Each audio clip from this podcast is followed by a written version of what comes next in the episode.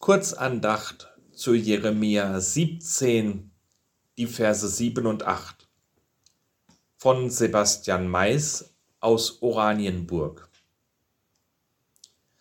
Aber Segen soll über den kommen, der seine ganze Hoffnung auf den Herrn setzt und ihm vollkommen vertraut. Dieser Mann ist wie ein Baum, der am Ufer gepflanzt ist seine Wurzeln sind tief im Bachbett verankert.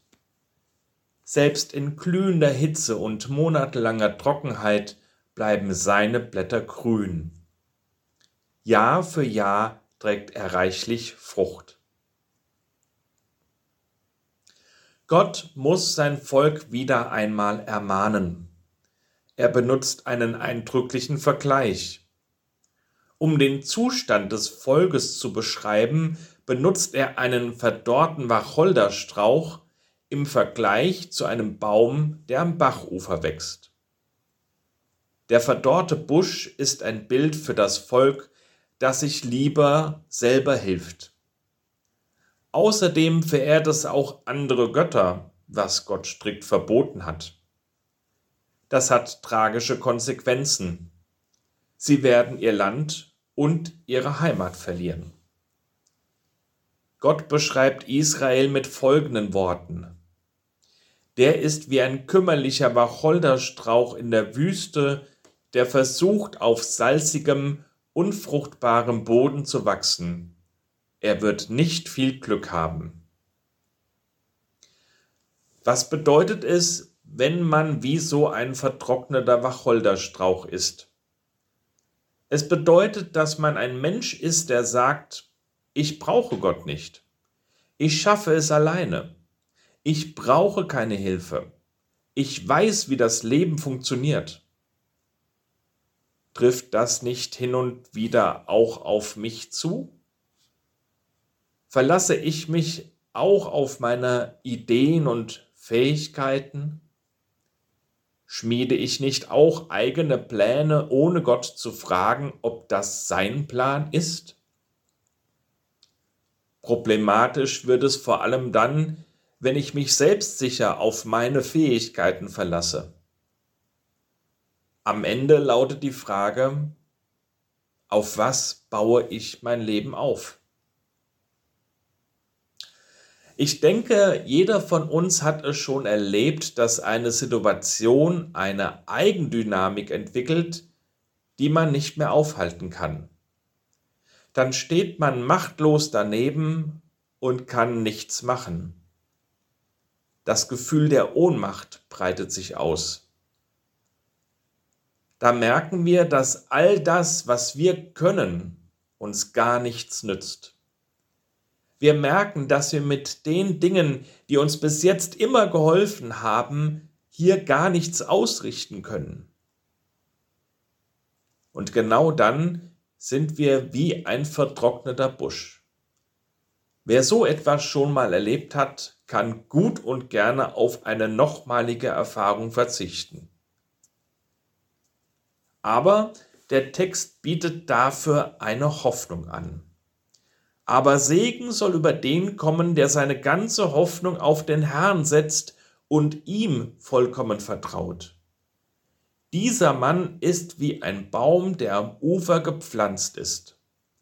Seine Wurzeln sind tief im Bachbett verankert. Selbst in glühender Hitze und monatelanger Trockenheit bleiben seine Blätter grün. Jahr für Jahr trägt er reichlich Frucht.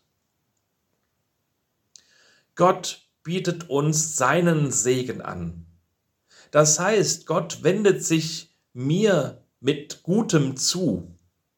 Er bietet seine Hilfe, seinen Schutz und seine Wege an. Uns sollte bewusst sein, dass das immer besser ist als das, was wir können. Gott ist schließlich kein Mensch, der menschlichen Einschränkungen unterworfen ist. Für ihn gibt es keine Grenzen. Er steht niemals machtlos vor einer Situation. Er hat nie das Gefühl der Ohnmacht. Ein Mensch, der diesem Gott vertraut, der ist wie ein Baum am Bachufer. Wir kennen alle das Bild einer Wüste, in der sich eine Oase befindet. Überall ist es karg und leer, nur bei der Oase ist alles bunt und steht in vollem Saft. So etwas sehen wir gerne. Das Leben solcher Menschen, die wie eine Oase sind, die sich an Gott halten, das Leben dieser Menschen hat auch Zeiten, in denen der Wind scharf um die Ecke weht. Diese Menschen merken auch, dass sie mit ihrer Macht nichts ausrichten können. Aber sie wissen, ich bin dieser Situation nicht machtlos ausgeliefert. Ich habe einen starken Gott an meiner Seite. Der wird mir helfen. Amen.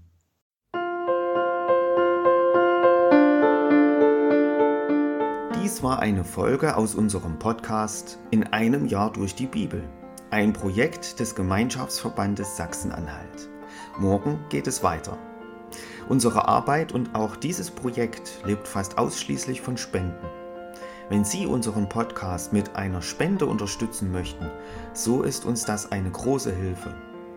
Dies geht per Überweisung an Empfänger LKG Nordhausen. Die IBAN-Nummer lautet DE 68 820 540 520 038 009 647. Wenn Sie eine Spendenbescheinigung benötigen, dann geben Sie bitte Ihren Namen und Ihre Anschrift mit an. Ganz herzlichen Dank. Nun wünsche ich Ihnen einen gesegneten Tag und freue mich, wenn Sie auch morgen wieder mit dabei sind. Viele Grüße, David Israel aus Nordhausen.